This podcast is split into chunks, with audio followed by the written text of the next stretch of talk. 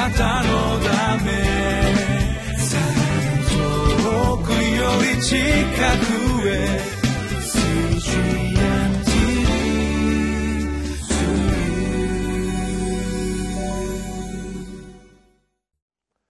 皆さんこんにちは。日本福音ルーテル板橋教会の牧師の後藤直樹です。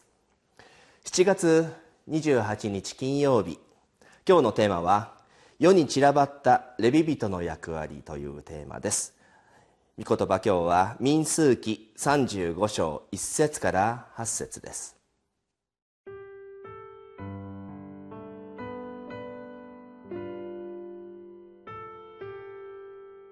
民数記35章1節から8節。エリコに近いヨルダンのほとりのモアブの草原で主はモーセに告げて仰せられたイスラエル人に命じてその所有となる相続地の一部をレビ人に住むための町々として与えさせなさい彼らはその町々の周りの放牧地をレビ人に与えなければならない。町々は彼らが住むためであり、その放牧地は彼らの家畜や群れやすべての獣のためである。あなた方がレビ人に与える町々の放牧地は、町の城壁から外側に、周り一千キュビトでなければならない。町の外側に町を真ん中として東側に2000キュビト、南側に2000キュビト、西側に2000キュビト、北側に2000キュビトを測れ。これが彼らの町々の放牧地である。あなた方がレビ人に与える町々、すなわち人を殺した者がそこに逃れるために与える6つの逃れの町と、その他に42の町を与えなければならない。あなた方がレビ人に与える町は、全部で48の町で、放牧地付きである。あなた方がイスラエル人の所有地のうちから与える町々は、大きい部族からは多く、小さい部族からは少なくしなければならない。おのおの自分の相続した相続地に応じて、自分の町々からレビ人に与えなければならない。前回の聖書箇所に引き続いて今日の場面はモーセがイスラエルの部族の人のそれぞれのそれぞれのリーダーを集めて語っているというそういう場面であります。そしてモーセは各部族のリーダーたちを前にしてこういうふうに言うわけなんですね。これからあなたたちにそれぞれ土地が与えられるけれどもあなた方が与えられるその土地からレビ人のために彼らが住む場所を土地を町を用意するようにと命じられるというところなんですね。レビ人というのは皆さんご存知の通り、まあ、当時の宗教的な儀式といいましょうか礼拝を司る人たちでありましたから各部族の各土地土地にそのレビ人がちゃんと住んで宗教的儀式や礼拝を導かなければならない、まあ、そういう意味ではあ自分の住んでいる場所の近くにそういうふうにレビ人が住んでくれている。礼拝をちゃんとやってくれる。そして時には私たちの悩みを聞いてくれたり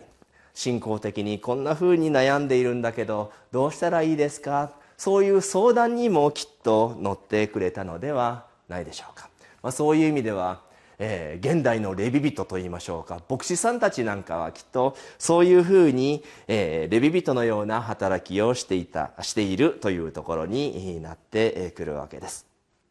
そんなふうに各部族の中にレビ人たちが住んでいる町がある。そしてそのレビ人の町の中にあなた方は逃れの町をちゃんと用意しなさいと言われているのもとても興味深いんじゃないかなと思います。自分のことを弁護してくれる人自分のことを守ってくれる人それがレビ人今でいう牧師でありレビ人牧師たちは逃れの町逃れの場所をちゃんと用意してくれている。どんなに人から責められてもレビ人がその町に迎え入れてくれる。ああ教会ってそういうところなんだななんていうふうに今思わされる。まあ今思うと現代のその私たちの教会とか牧師さんというふうにこのレビ人と、えー、その逃れの町を考えたらなんとなく分かりやすいんじゃないかなとそんなふうにも思わされるわけなんですね。そして今日特に興味深いのは35章8節の御言葉。こういう御言葉でしたね。あなた方がイスラエル人の所有地のうちから与える町々は大きい部族からは多く小さい部族からは少なくしなければならない。そういうふうに言っている、えー、それぞれイスラエルの部族は、えー、全員人数がお、ま全部同じってわけじゃなくて大きな部族もあれば人数が少ない部族もある、まあ、そのような大きなところからは大きな面積を。小さな部族からは小さな面積をそれぞれ用意しなさいとそういうふうに言われているんですね。まあ人によってはこれずるいじゃないか。多く持ってる人からは多く取って少ししか持ってない人は少しでいいよなんてずるいじゃないか。みんな均等に公平に取り分けてくれたらいいのに。まあそんなふうにも人によっては思うところじゃないかなというふうに思うわけなんですけれども人間って不思議なものでたくさん持ってる人はたくさん取られると嫌な気持ちをするわけ。なんですよね少ししか持ってない人は少ししか、えー、取られないからよかったなんていうふうにお思いになる人もいるかもしれませんけれどもこれ最初からそういうふうに言われると腹が立つというのが私たちの気持ちなんじゃないかなというふうに思うんですね。こう考えてみたらいかがでしょうかたくさん所有している人はああ私たちはこんなにいらないからこれぐらいの分でいいよ。残りの余っている部分はどうぞレビ人に使ってください。私たちこんなに使わないからこれぐらいの分どうぞお使いください。そんなふうに最初から自由に私の分はこれだけでいいですって言えるそんな人になりたいなと思いになりませんか？きっといや私はこんなにいません。これだけでいいですって言える人っていうのはきっと自分が十分与えられているっていうふうに満足している人だと思います。もっとくださいもっとくださいっていう人っていうのは自分が少ししかもらってないってそういう自覚を持ってる人。人のことを羨ましがっていいなあんなにもらって私もこんもっと欲しいな。そんなふうに思ってる人はあげないよあげないよ。そんなふうになってしまうわけなんですよね。例えばですよ。お年を召した方々ってレストラン行くとそんなにたくさん食べれないじゃないですか。ですから最初から「あ私の分ご飯少なめに持ってください」って言いますよね。自分に必要な分というのをちゃんと分かっている人はたくさんいりませんたくさんはいいちょっとでいいですよってそういうふうに言えるわけなんですね。皆さんはどうですか？普段から十分に与えられていますか？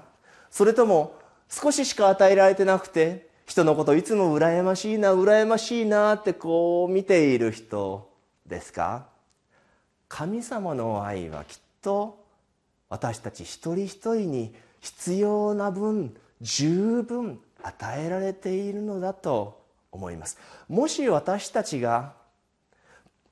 これしか持ってないのにこんなに取るのかよとか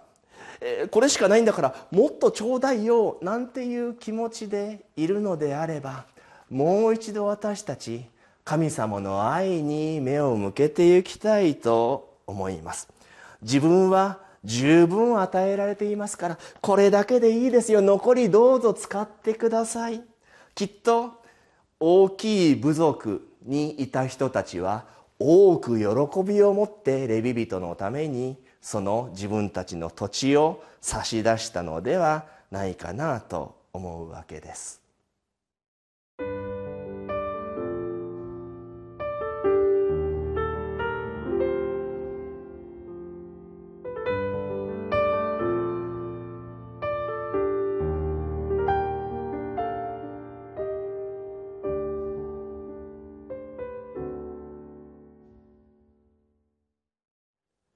モーセの言葉を受けてイスラエルの各部族のリーダーたちは素直に大きい部族からは多くの土地を小さい部族からは小さな土地をそれぞれレビ人に分け与えたのかなとも思います。その気持ちたるや私たちは分かりません。自分たちの土地をレビ人に与えるなんて嫌だな。もったいないな。そんなふうに思った部族もあるかもしれませんよね。それは私たちの気持ちともつながっているように思います。自分の持っているものちょっとしかないのになんでそれを差し出さなければいけないのか。そんなふうに不平不満を言う人たちもやっぱりいるのではないでしょうか。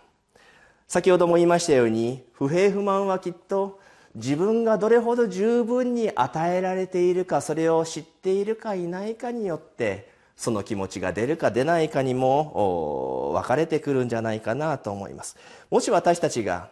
人を見て羨ましく思ったり人がたくさん持っているのを見て妬ましく思ったりする時には神様に目を向けてこんなふうにお祈りをしたいと思います。祈りましょう。天の父なる神様